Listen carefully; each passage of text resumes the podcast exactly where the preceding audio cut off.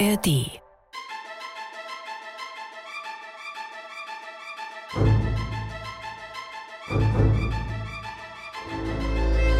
Korridore. Folge 8. Tödlicher Hunger.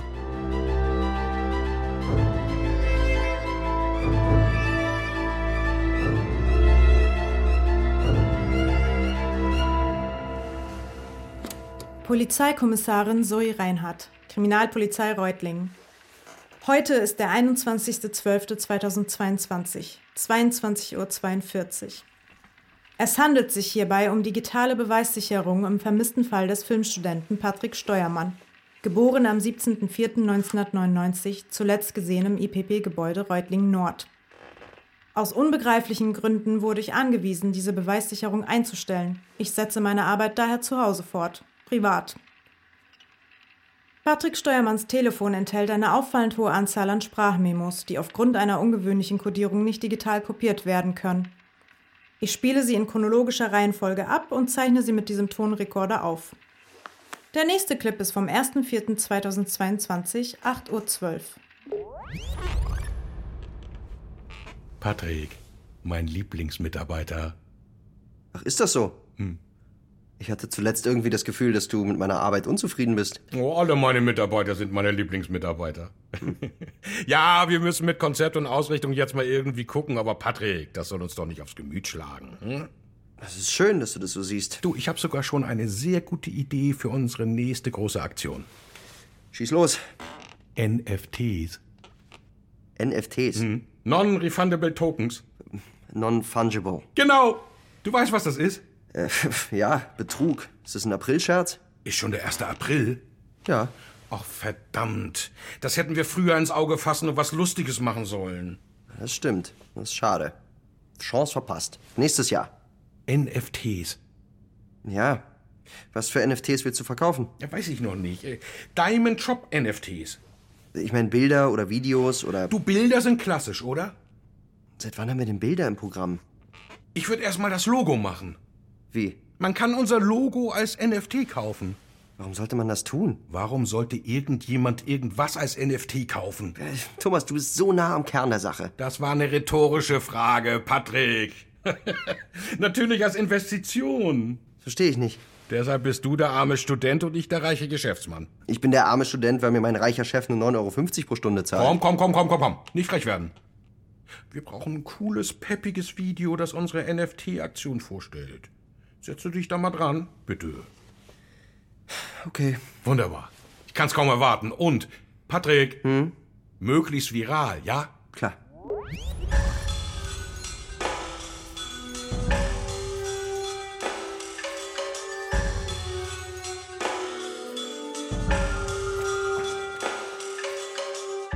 Nächster Clip ist vom 1.4.2022 um 17.44 Uhr. Neun Stunden später. Oh, das war eindeutig das dümmste Video bisher. Ich weiß echt nicht, wie lange ich den Job hier noch machen kann. Letztendlich ist das größte Problem, dass er nicht richtig weiß, was er will oder was er braucht. Ach, keine Ahnung. Ging mir ja auch nie um diesen Job hier, aber trotzdem. Naja. Ich habe nochmal über die letzte Aussage nachgedacht, mit dieser Internetseite, die Leute zum Verschwinden bringt. Die Seite gibt's tatsächlich, die ist online. Aber ich habe mich nicht getraut, da irgendeinen Namen einzutragen, um es auszuprobieren. Vielleicht sollte ich einfach mal meinen eigenen Namen da eintragen und gucken, ob ich dahin komme, wo die IPP-Mitarbeiter sind. Oder ich könnte Thomas Namen eintragen. Ja, mache ich natürlich nicht. Ich brauche eigentlich so eine Verschwörungswand, wo ich alle Verbindungen mit einem roten Faden markiere. Aber da wird man ja auch nur verrückt von. Dieser Olli antwortet mir auch nicht mehr auf Spark. So fucking frustrierend. Das ist die klarste Spur, die ich habe. Und dieser Geräuschlink, was auch immer das sein soll. Aufgeben will ich jetzt aber auch nicht und ein paar Blätter sind noch drin hier im Ordner. Vielleicht finde ich ja noch was Konkretes. Gut, nächste Aussage.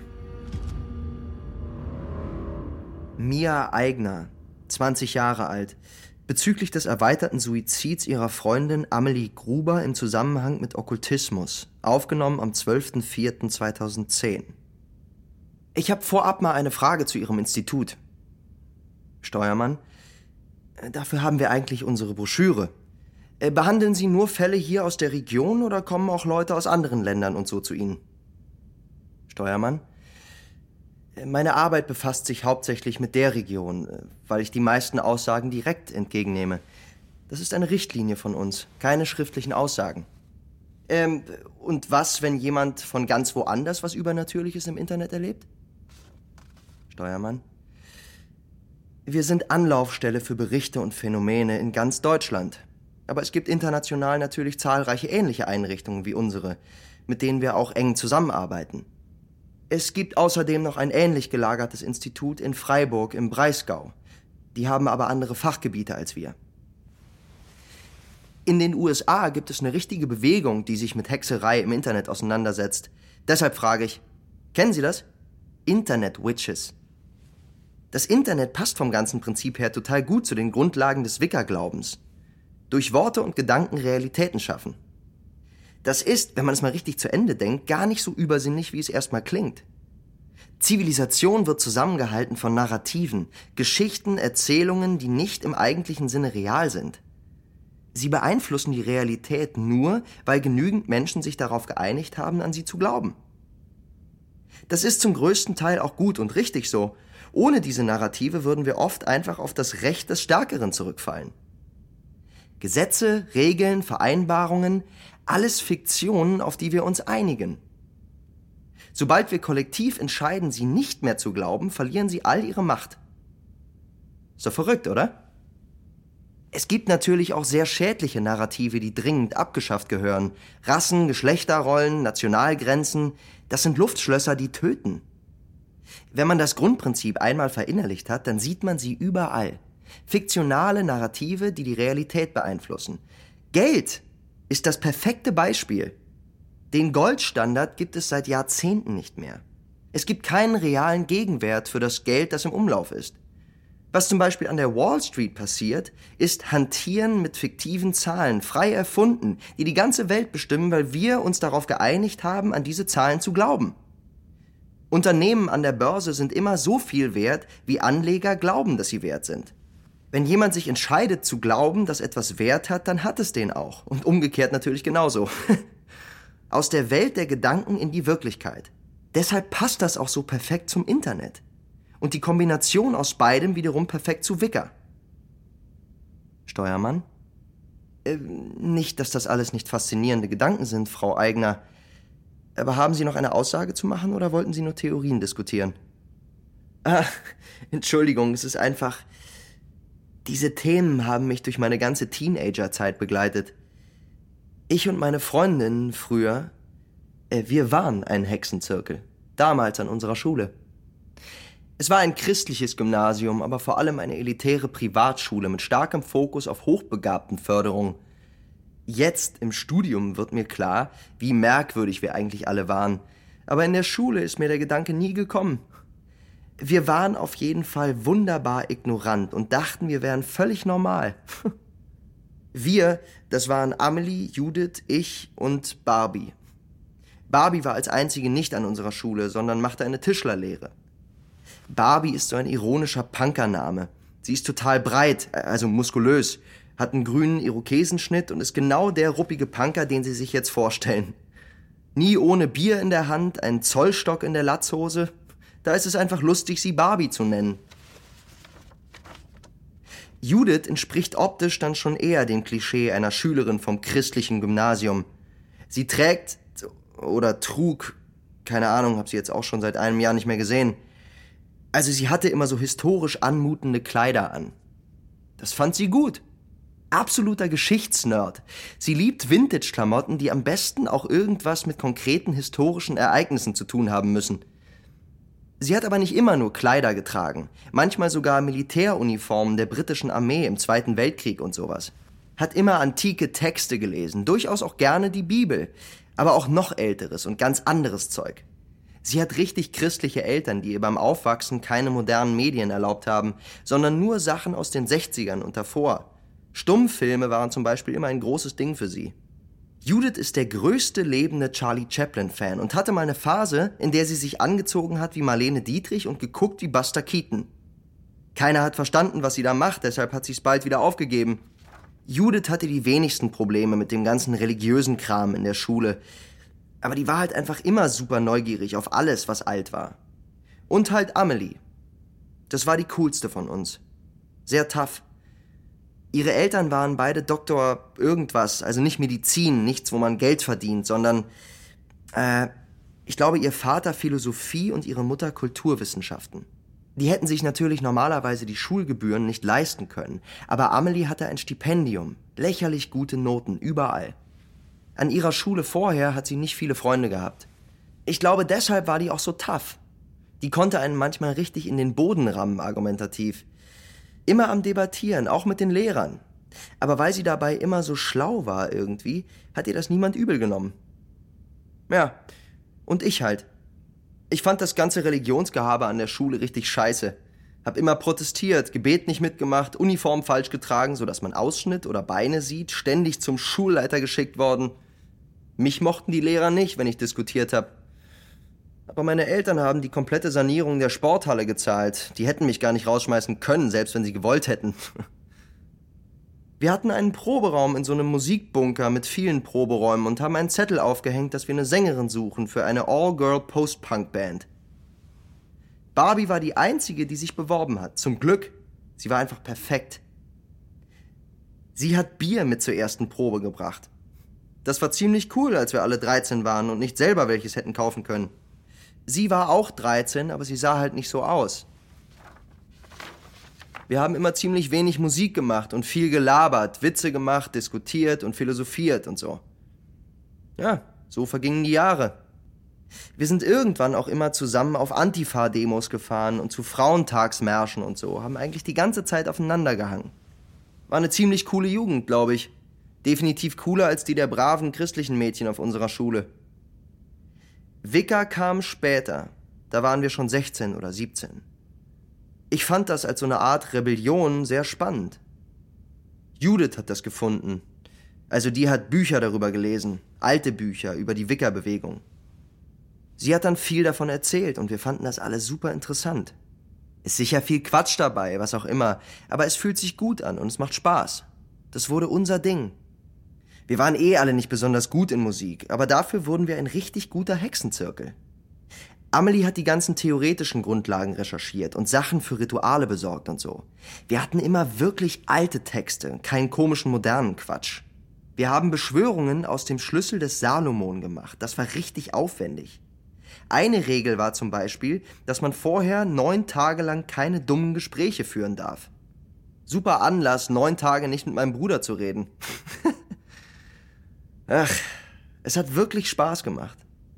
Natürlich wollten wir nach Salem, Massachusetts. Halloween Disneyland, Hauptstadt der Bewegung. Nicht, weil wir die Geschichte über die Hexenjagd da besonders faszinierend fanden, sondern weil es da so viele Wickerläden und Gruppen und Forschungseinrichtungen gibt. Judith und ich mussten nur unsere Eltern überzeugen, uns gehen zu lassen. Für Barbie und Amelie mussten wir irgendwie Geld für die Reise zusammenbringen. Natürlich war unsere erste Idee, das Geld über ein Ritual zu besorgen. Natürlich wussten wir nicht, ob das klappt, aber versuchen wollten wir es. Amelie hatte diese neue Sache entdeckt. Bitcoins. Geld, das es nur im Internet gibt. Was ich am Anfang meinte, das mit dem ausgedachten Geld. Bitcoins sind quasi die extremste Form davon. Ganz ehrlich, ich kann mittlerweile einiges von dem, was Amelie so erklärt hat, ganz okay wiedergeben. Aber vor allem sie und Judith hingen nächtelang über Büchern zu dem Thema und haben auch mehr an die metaphysischen Elemente der ganzen Sache geglaubt als ich. Für mich war das immer ein schöner, ritueller, praktischer Ausdruck von Feminismus. Etwas, das wir vor allem für uns selbst untereinander machten. Amelie hat mal gesagt, Religion und Ritus im Allgemeinen ist gelebte Philosophie. Das fand ich einen schönen Satz und so habe ich über den ganzen Kram gedacht. Die anderen die meiste Zeit auch. Barbie, keine Ahnung, die hat sich öfter mal drüber lustig gemacht, keine Frage. Die fand auch Amelies Gelaber nicht so überzeugend und Judiths Bücher langweilig. Sie war aber nie gemein, sie war ja unsere Freundin und hat gerne mit uns rumgehangen. Aber sie hat das alles einfach mehr mit Humor genommen. Judith und Amelie sind aber immer tiefer eingestiegen. Judith hat nach Ritualen dann öfter von Visionen erzählt oder Kontakt zu irgendwelchen Toten oder Dämonen, die sie gespürt haben wollte. Irgendwann hat sie gesagt, ein Dämon hätte ihr gezeigt, dass sie in einem früheren Leben ein französischer Soldat war, der in der Schlacht von Verdun gefallen ist. Sie hat da Bilder von gemalt und sogar ihre Eltern überredet, mit ihr nach Verdun zu reisen, damit sie sich den Ort anschauen kann, wo sie angeblich gestorben war. Die hat halt auch echt viel gekifft, ganz ehrlich. Bei Amelie war es nicht ganz so bunt wie bei Judith, aber die hat diese Rituale halt exakt recherchiert und mega ernst genommen. Für diese Bitcoin-Sache hat sie sogar eins selber zusammengestellt. Sowas konnte ich nie. So weit ging mein Wissen einfach nicht. Ich kann Ihnen einen kabbalistischen Baum zeichnen, aber ich kann kein Golem zum Leben erwecken. Ich glaube mittlerweile, Amelie hätte das gekonnt. Das Ritual dauerte eine Woche. Amelie hatte Bitcoins im Internet gekauft und wir haben ein Pentagramm gemalt. Der Laptop stand in der Mitte davon. Das sah echt ein bisschen albern aus. Als wir gerade anfangen wollten, fing Barbie an zu brainstormen, wie wir das Geld für die Reise nun tatsächlich aufbringen konnten. Aber Amelie wollte davon nichts hören. Wir durften in der Woche nur Leitungswasser trinken, nur rohes Gemüse essen, mussten jeden Morgen und jeden Abend in den Proberaum zum Pentagramm und Beschwörungsformeln aufsagen und uns Finger aufschneiden für ein Blutopfer. Das war ziemlich intensiv. Nachdem Barbie gemerkt hatte, dass es Amelie wirklich ernst war mit dem Ritual, hat sie alles mitgemacht, aus Freundschaft halt. Ich und Judith sowieso. Am letzten Tag des Rituals hatten wir eine Sechs-Stunden-Session, in der wir immer und immer wieder dieselbe magische Formel aufgesagt haben. Super laut, super anstrengend. Amelie hat am Schluss aus der Nase geblutet. Fanden wir alle freaky, aber auch aufregend. Und ich nahm damals an, dass das vermutlich einfach irgendwie von der Erschöpfung kam. Warum auch immer man bei Erschöpfung aus der Nase bluten sollte. Danach sind wir alle gemeinsam Burger essen gegangen und haben den Gewichtsverlust der Woche wieder rückgängig gemacht. Sieben Tage später kam Amelie morgens in die Schule mit einem riesigen Grinsen im Gesicht. Judith und ich saßen schon in der Aula zum Morgengebet. Und bevor Amelie uns verraten konnte, was los war, kam der Schulleiter. Alle mussten ruhig sein und wir haben das Vaterunser aufgesagt und Swedenborgs Traktat zur Hölle vorgelesen bekommen. Danach hat Amelie es uns dann erzählt. Ihre Bitcoins hatten sich vermehrt. Einfach so. Die Dinger waren wirklich nicht viel wert, aber sie hatte plötzlich so viele, dass es gerade so für die Flugtickets reichen würde. Ich habe ihr nicht geglaubt. Sie hatte das Geld irgendwie aufgetrieben, vielleicht Schulden gemacht. Ich habe gesagt, ey, das war cool mit dem Ritual, aber ich kann zum Beispiel meine Eltern fragen, ob sie dir das leihen. Die werden sich nie daran erinnern. Das sind Peanuts für meinen Vater. Das war natürlich die falsche Strategie. Amelie hasste es sowieso, wenn ich sowas anbot und damit klar machte, dass meine Eltern reich waren und ihre arm. Es war gar nicht böse gemeint gewesen, aber sie hatte natürlich recht.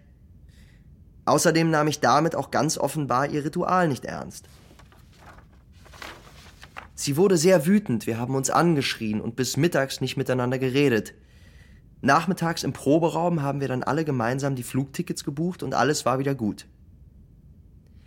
Amelie hat mir ihr Bitcoin-Wallet gezeigt und das war tatsächlich so voll, wie sie gesagt hatte. Aber was weiß ich, sie hätte mir da alles Mögliche selbstgebastelte am Computer zeigen können. Das hätte ich nicht gemerkt. Aber das Wichtigste, wir hatten unsere Tickets nach Salem. Das war der beste Urlaub aller Zeiten. Die Museen da sind super lustig und tatsächlich interessant. Es gibt Haunted Houses, wo man reingeht und erschreckt wird. Es ist das ganze Jahr lang Halloween und überall sind Hexenläden.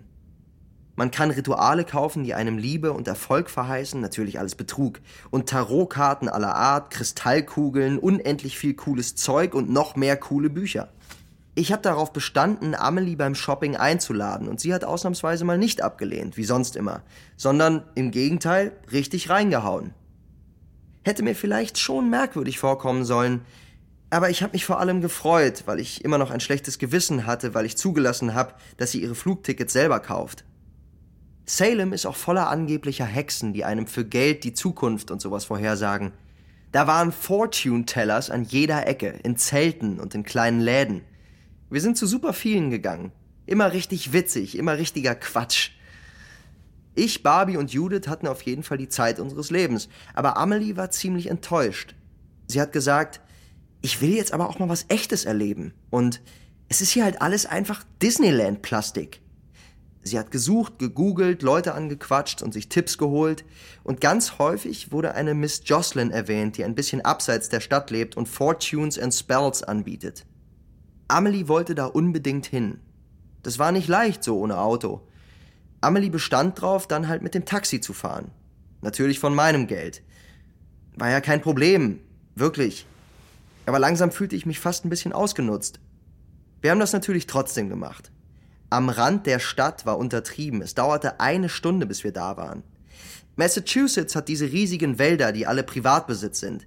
Deshalb sieht man als Tourist nur die Schnellstraßen und die kleinen Städte, die an die Ränder der Schnellstraßen gebaut worden sind. Die verfallenen Häuser, die Laubbäume am maroden Highway, die kleinen Familienfarmen weit draußen. Da kann man sich richtig das puritanische Leben von 1600 oder so vorstellen. Erst recht, als wir dann bei Miss Jocelyns Haus ankamen. Es sah älter aus als alle anderen Häuser dort. Das Haus war so ein halb zerfallenes Holzgebilde und ein selbstgebauter Anbau aus Zeltplanen und Wellblech. Daran ein handbeschriftetes Holzschild. Fortunes and Charms. Best Value. Ich wohne jetzt in Hamburg und da gibt es auf der Reeperbahn einen Laden, auf dem steht Sex 29,99 Euro. Das erinnert mich da immer dran. Wir steigen aus, bedanken uns bei dem Taxifahrer und vereinbarten eine Abholung in zwei Stunden. Amelie wollte länger, aber ich hatte keine Lust, da in der Einöde stundenlang zu warten. Hätte ja sein können, dass es nix ist da. Wir klopften an Miss Jocelyns Anbau, und erstmal war nichts zu hören, außer ein aufgeregter Vogel. Als sie schließlich kam und öffnete, stellte der Vogel sich als Papagei heraus, dem man offenbar die Flügel gestutzt hatte. Vogelhaltung ist immer grausam. Miss Jocelyn hatte nicht mehr viele Zähne, wirkte aber nicht besonders alt, vielleicht 40. Sie war ziemlich wuchtig, aber das fiel uns nach einer Woche USA kaum noch auf. Sie trug ein wallendes Gewand aus Tüchern, das genauso selbstgemacht wirkte wie alles im Haus. Sie fragte, was sie für uns tun könne und bat uns herein. Barbie fand es da ganz offensichtlich unheimlich, ich auch. Judith war begeistert von dem Papagei und Amelie, keine Ahnung, Miss Jocelyn bot uns vier riesige Beanbags als Sitzgelegenheiten an und nahm selbst auf einem Kissen Platz. Im Schneidersitz. Die Frau war ziemlich gelenkig für ihren Umfang. Amelie hatte schon erklärt, dass sie nach einer Woche Salem endlich mal ein bisschen echte Magie sehen wollte, und Miss Jocelyn hatte gelacht und gesagt, dass wir bei ihr richtig sind. Sie nahm einen Stapel Orakelkarten in die Hand und mischte sie beiläufig. Sie schaute uns alle sehr intensiv an und schloss dann die Augen. Soweit so theatralisch. Dann fing sie an zu plaudern, ob wir mit der Geschichte der Region vertraut seien. Ja klar, sagten wir, Hexenverfolgung und so weiter. Sie schüttelte den Kopf und sagte, die ältere Geschichte, vor den Puritanern. Wir hatten keine Ahnung. Sie erzählte uns, dass es dort, wo jetzt Salem ist, vorher eine Region gab mit dem Namen Nuam Keak. Ich habe vergessen, wie man das ausspricht. Was so viel heißt wie Fischfangstelle. Da hat der Nuam Keak-Stamm gelebt. Dann erzählte sie uns eine Legende der Ureinwohner in New England von einem Monster, das sie den Wendigo genannt haben. Der Wendigo ist eine Art böser Geist, der Besitz von Menschen ergreift, die nicht genug bekommen können. Damals hieß das, dass sie sich nicht mit den eigenen Jagdgebieten zufrieden gegeben haben und angefangen haben, in Regionen des Waldes zu jagen, die ihnen nicht gehören. Der Wendigo verstärkt einen solchen Hunger, bis die Besessenen schließlich wahnsinnig werden und ihre eigenen Gefährten essen. Sie sagte, die westlichen Siedler haben das nie ernst genommen. Ein Fehler. Weil sie ihn nicht ernst genommen haben, seien alle Siedler vom Wendigo besessen worden. Er sitze tief im Kern der US-Gesellschaft. Amelie wurde ungeduldig und meinte dann sowas wie, ich dachte, wir kriegen hier Magie und keine Märchenstunde. Miss Jocelyn hat sie so ganz merkwürdig angeguckt. Dann hat sie uns Orakelkarten gelegt und vage Vorhersagen gemacht, sowas wie You will follow your chosen path and discover an unexpected turn. Don't take it. Erst Barbie, dann Judith, dann ich. Ich weiß gar nicht mehr, was sie zu mir gesagt hat. Keine Ahnung, hätte ich mir vielleicht merken sollen. Aber in dem Moment war ich so genervt und enttäuscht und gelangweilt. Ich wollte einfach nur, dass sie aufhört zu reden und wir gehen können. Als sie bei Amelie angekommen war, kam dann das Merkwürdigste. Zu der hat sie nur gesagt, Oh, I wish I could help you, but it's far too late. Und sie hatte richtig Tränen in den Augen. Amelie ist dann aufgestanden und rausgegangen. Die hatte genug. Ich war noch die höflichste und am Ende alleine mit Miss Jocelyn zum Bezahlen. Sie hat meine Handgelenke festgehalten und gesagt, ich soll ihr glauben, dass sie helfen würde, wenn es ginge. Aber es gäbe keine Verteidigung gegen den Wendigo. Ich solle mich von Amelie fernhalten und die anderen beiden auch vor ihr in Sicherheit bringen. Dann hat sie regelrecht geschrien, dass wir jetzt sofort gehen sollen und sie, das Böse, keine Sekunde länger auf ihrem Land duldet. Kreidebleich, riesige Augen, total gezittert. Eine Wahnsinnige, ganz klar. Als das Taxi endlich kam, sind wir zum Hotel und haben nicht viel geredet. Das war kein guter Abschluss für einen echt coolen Trip. Das Restaurant, in dem wir abends gesessen haben, war umso geiler. Richtiger amerikanischer Trash, nach dem man denkt, man kriegt gleich einen Herzinfarkt. Und Kürbisbier. Das war der erste Laden auf dem ganzen Trip, der uns Bier verkauft hat, ohne nach unseren Ausweisen zu fragen. Es war die letzte gute Zeit, die wir zu viert hatten.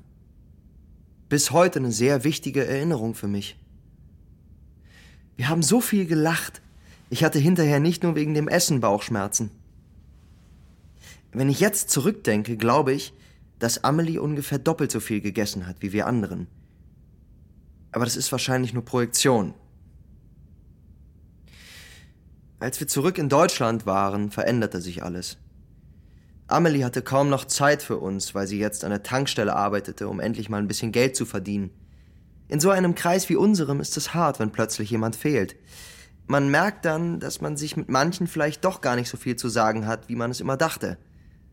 Mit Ritualen war es erstmal vorbei und mit Judith alleine im Proberaum war es ehrlich gesagt ziemlich awkward.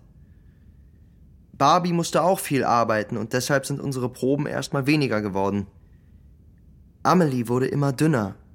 Das war das Erste, was mir wirklich auffiel. Sie war sowieso schon immer zierlich gewesen, aber jetzt hatte sie so richtig eingefallene Wangen und Augenringe. Ich hätte eigentlich gerne sowas wie eine Intervention für sie gemacht, zusammen mit den anderen aber irgendwie waren wir nicht mehr so eng wie vorher. Ich fand keinen guten Moment, um das bei Judith oder Barbie zur Sprache zu bringen. Dann kam die Sache mit dem Diebstahl. Wir hatten so eine Klassenkasse in der Schule, ein Sparschwein, wo ungefähr alle drei Monate alle irgendwelche Spendenbeträge reinzahlten.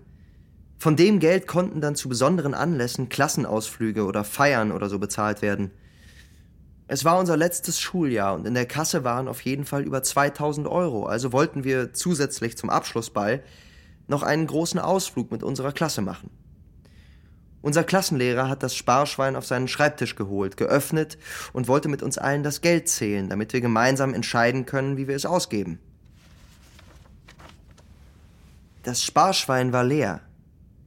Es war nicht fair, aber Amelie war die einzige Stipendienschülerin in der Klasse und es hätte irgendwie keinen Sinn gemacht, wenn jemand von uns anderen klaut. Es gab viele böse Blicke, aber niemand hat's direkt angesprochen in dem Moment. Und unser Klassenlehrer hat irgendwas gemurmelt von, er schaut mal, was da jetzt gemacht wird. Ich habe Amelie in der Pause einfach gefragt. Hast du das Geld genommen? Amelie hat nur gegrinst und gesagt, ja, und jetzt? Wirst du petzen? Das war irritierend. Da hatte ich niemals mit gerechnet, mit so einem direkten Geständnis. So schamlos auch und feindselig. Es ist natürlich moralisch nichts Falsches daran, von den Reichen zu klauen, aber keine Ahnung, so eine Klassenabschiedsfeier wäre schon cool gewesen. Obwohl das letztendlich ja nicht nur wegen Geldmangel ausgefallen ist. Ich wollte sie fragen, ob sie Hilfe braucht, ihr anbieten, ihr was zu leihen, aber ich hatte Angst, dass sie wieder sauer wird. Also habe ich das Thema erstmal gelassen. Sie fing irgendwann wieder an, zum Proberaum zu kommen. Sie war wirklich das Herz unserer Gruppe. Sobald sie fragte, ob wir uns alle nachmittags da treffen wollen, waren alle wieder am Start. Es war aber anders als früher. Wo wir vorher total leicht und lustig gewesen waren, war jetzt so eine schwer überbrückbare Stille. Ich habe wirklich alles versucht, aber es war, als hätten wir innerhalb weniger Wochen all unsere gemeinsamen Themen verloren. Judith interessierte sich auf einmal für die Römer, was nun wirklich das langweiligste historische Thema ist, das man sich vorstellen kann. Barbie hatte einen alkoholfreien Monat und war irgendwie still, während Amelie langweilige Stories von ihrem Tankstellenjob erzählt hat. Ich habe dann mehr aus Verzweiflung als aus Bock gefragt, ob wir ein Ritual machen wollen. Das war, warum Amelie eigentlich da war, das konnte man sofort merken. Sie sprang auf, holte ihren Laptop raus und fing begeistert an zu reden, als hätte sie das alles vorbereitet. Auf jeden Fall. Ich habe nochmal nachgedacht und dran rumgeschraubt und ich denke, wir sollten das Bitcoin-Ritual fortsetzen. Am besten regelmäßig. Ich habe, was ich an Geld zu viel hatte, jetzt einmal großflächig in Krypto investiert und mein Wallet ist ziemlich gut gefüllt. Der Kurs geht sowieso hoch. Wenn wir jetzt richtig darauf einwirken, dann können wir sehr, sehr reich werden. Ich hatte überhaupt kein Interesse daran, sehr reich zu werden. Ich glaube, wenn Geld bei einem zu Hause kein Thema ist, weil es genug gibt, dann kommt einem der Gedanke gar nicht. Aber wenn man sich natürlich seine ganze Kindheit Sachen immer wünscht und sie nicht bekommen kann, weil das Geld fehlt, klar, da entwickelt man vermutlich solche Ambitionen. Keine Ahnung. Leute, die über Geld reden, kommen mir irgendwie stillos, unelegant und krass langweilig vor. Aber wo wir nun alle da waren, hatte niemand Einwände. Oder eher, niemand hat welche geäußert. Ich glaube, wir wollten einfach alle gerne, dass es wieder so wird wie früher. Deshalb haben wir Amelies merkwürdiges Ritual mitgemacht. Aber ganz ehrlich, vorher waren diese Rituale immer unser riesiger gemeinsamer Spaß gewesen. Diese eine tolle Sache, die ein bisschen heimlich ist und die man einfach mit niemandem machen kann, außer mit genau dieser Gruppe an Freundinnen. Mit dieser Gruppe an Hexen. Plötzlich war aber auch das freudlos und grau und ich habe einfach nur gewartet, dass es vorbeigeht. An dem Abend war ich richtig traurig zu Hause. Ich hatte das Gefühl, dass ich plötzlich keine Freunde mehr hatte. War auch so. Unsere Gruppe ist auseinandergefallen. Als hätten wir einen gemeinsamen Höhepunkt erlebt und das war's dann. Ich bin da heute noch traurig drüber. Ich weiß, der eigentlich interessante Teil für Sie und Ihr Institut hat gerade erst begonnen, oder? Irgendwas Mysteriöses war mit Amelie los. Das hatte nach einem internetbasierten Ritual begonnen. Vielleicht ein Wendigo, die Abmagerung, mehr Rituale. Hier ist der übernatürliche Kram. Aber viel mehr kann ich dazu nicht erzählen. Die extreme Phase, wenn es die denn gab, aber davon gehe ich aus, habe ich nicht miterlebt. Amelie ist in ihren letzten zwei Wochen nicht zur Schule gekommen. Ich war jetzt nicht total besorgt. Das passte alles zu den Veränderungen, die ich so beobachtet hatte an ihr. Ich war mehr mit mir selbst beschäftigt und mit meiner Enttäuschung über den Verlust meiner Clique. Vielleicht hatte der Wendigo das gemacht, vielleicht auch einfach nur das elende Erwachsenwerden. Man verliert sich dabei irgendwie. Trotz allem ich war es, die am Ende das Grauen entdeckt hat. Das hatte total triviale Gründe. Eine Englischarbeit stand an und irgendwer musste Amelie die Vorbereitungsmaterialien bringen. Ich war ihre Sitznachbarin und außerdem offiziell ja irgendwie ihre beste Freundin. Also war das natürlich meine Aufgabe. Sie kennen die Südstadt? Ist nicht so schön da. Diese hässlichen Wohnblöcke. Judith ist Fan, für die sind das Kunstwerke. Die hat irgendein Buch über den Architekten gelesen und wenn man nicht aufpasst, labert die einen stundenlang über Brutalismus voll.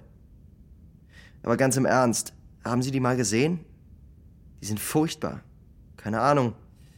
Bezahlbarer Wohnraum, okay, aber wirklich unangenehm da zu sein. Wie gesagt, Amelies Eltern, obskure Akademiker, kein Geld. Die Wohnung ist von innen wirklich richtig schön eingerichtet. Die haben krass guten Geschmack und über die Jahre auch richtig gute Möbel und so angehäuft. Und es ist da auch viel größer, als man denkt von außen, so ist es nicht. Aber bis zur Wohnungstür zu kommen, kann manchmal gruselig sein. Auf dem Weg von der S-Bahn dahin muss man schon durch so einen mega langen Tunnel, der wirklich unheimliche Vibes hat. Das allein reicht mir schon jedes Mal. Aber dann muss man noch an den komischen Jungs am Sportplatz vorbei. In das Haus, wo der Flur einfach immer nach Pisse stinkt und Junkies im Treppenhaus in Schlafsäcken rumliegen. Meine Nerven lagen schon blank, als ich ankam. Ich hab geklingelt. Niemand hat aufgemacht. Unten kommt man so rein und ich weiß, wo oben der Ersatzschlüssel versteckt ist. Ja, Sie haben richtig gehört. In der Umgebung halten Amelies Eltern es für ratsam, einen Ersatzschlüssel zur Wohnung im Flur zu verstecken. Unter der Fußmatte, in einem Haus, in dem ganz nebenbei auch schon öfter mal Leute umgebracht worden sind. Das weiß man. Ich bin also reingegangen in die Wohnung. Im Flur roch es komisch. Ich habe gerufen, keine Antwort. Dachte, okay, niemand da. Ich leg die Sachen einfach auf den Esstisch im Wohnzimmer und gehe schnell wieder. Hätte nicht ins Wohnzimmer gehen sollen. Auf dem Esstisch lag Amelies Mutter, schon ziemlich verwest und das Gesicht, die Arme, der Bauch. Es fehlten Stücke, große Stücke. Schock wäre das falsche Wort. Da war so ein Schmerz, so ein sandiger Schmerz im Hinterkopf und ich konnte einfach nicht hingucken, konnte nicht atmen. Ich musste weg. Ich bin vom Esstisch weggelaufen, tiefer in die Wohnung. Die Wohnung war, wie gesagt, eigentlich echt ganz geil. Zwei Stockwerke sogar. Ich bin zur Treppe gelaufen. Da lag ihr Vater. Genauso zugerichtet wie ihre Mutter. Von ihm war sogar noch weniger übrig als von ihr. Da habe ich geschrien, richtig gekreischt, wie Leute in Horrorfilmen, wo man sich ärgert, dass die so dumm und albern sind. So dumm und albern war ich. Kennen Sie das, wenn Sie einen Horrorfilm gucken und die Protagonisten immer das Falsche machen? In die falsche Richtung rennen? In den Wald statt zur Straße, wenn der Mörder ihnen hinterher rennt? Ich bin die Treppe hochgelaufen. Nicht zurück, raus aus der Tür, raus aus dem Haus, nach Hause, nein. Tiefer rein ins Verderben. Ich. Ich glaube, weil zwischen mir und dem Weg raus halt die beiden Leichen lagen. Amelie lag in ihrem Zimmer auf ihrem Bett. Ich dachte erst, sie wäre auch tot, weil bei ihr auch alles voller Blut war. Aber dann habe ich gesehen, dass sie sich bewegt. Ich bin langsam näher rangegangen und habe ganz schön lange gebraucht, um zu verstehen, was sie da macht. Sie hatte ihren rechten Arm über dem Mund. Mittlerweile war ihr Arm so dünn geworden, der sah aus wie ein Stock. Sie hatte den Arm über dem Mund und kaute.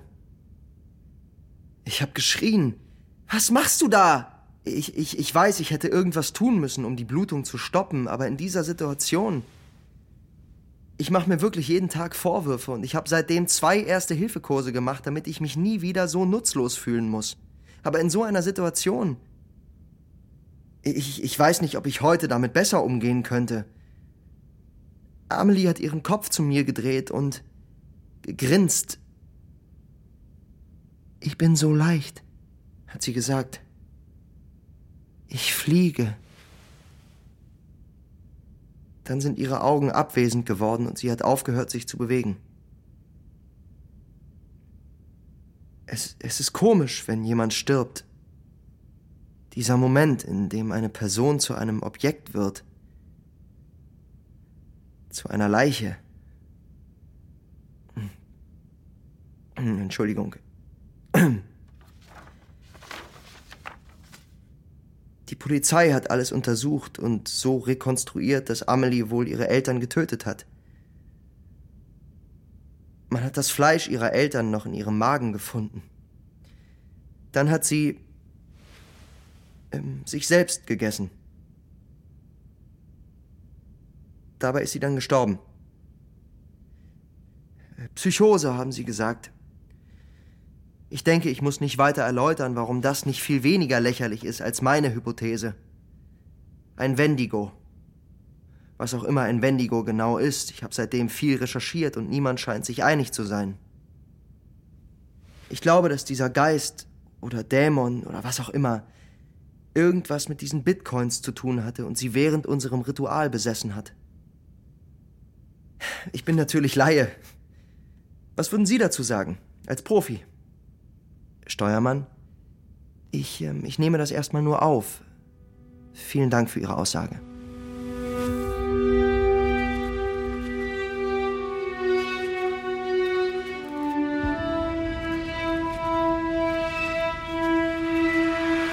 Uff. Das war ekelhaft. Krass. Oh. Das ist auch schon wieder in einem Wohnblock in der Südstadt passiert. Was ist denn da los? Wie kann so viel abgefuckte Scheiße an nur einem Ort passieren? Es gibt auf jeden Fall mehr als einen Zusammenhang zwischen diesen Akten. Oh, scheiße, schon so spät. Ich muss ja noch den NFT-Spot für Thomas rendern.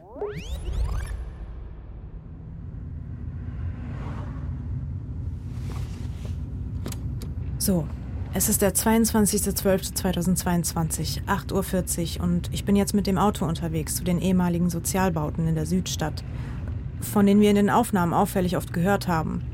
Keine Ahnung, was ich da finden kann, aber ich glaube mittlerweile nicht mehr, dass außer mir jemand in dieser Sache ermitteln wird. Also nehme ich das jetzt selber in die Hand.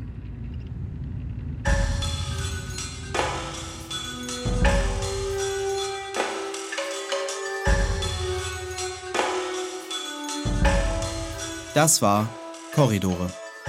Folge 8 Tödlicher Hunger. Hörspielserie nach einer Idee von Moritz Hase und Lars Henriks. Mit Max Schimmelfennig, Nisan Adekan und Ulrich Benk. Aufnahmen Giacomo Lodi, Thies Frerks. Sounddesign und Mischung Thomas Güthaus. Buch und Regie Lars Henriks. Redaktionelle Mitarbeit Jakob Baumer. Dramaturgie und Redaktion Mareike Mage. Produziert von Guter Content und Antikino Media für den Südwestrundfunk 2022.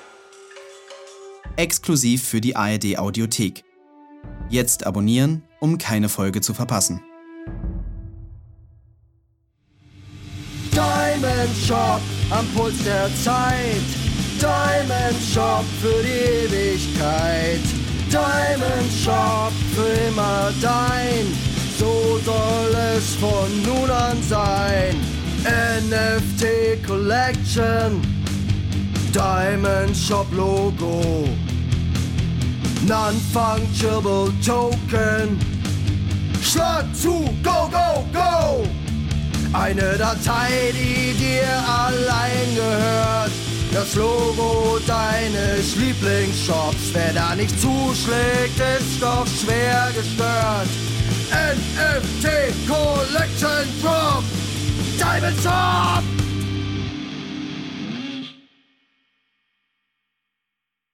Du möchtest sofort die nächste Episode hören? Kein Problem.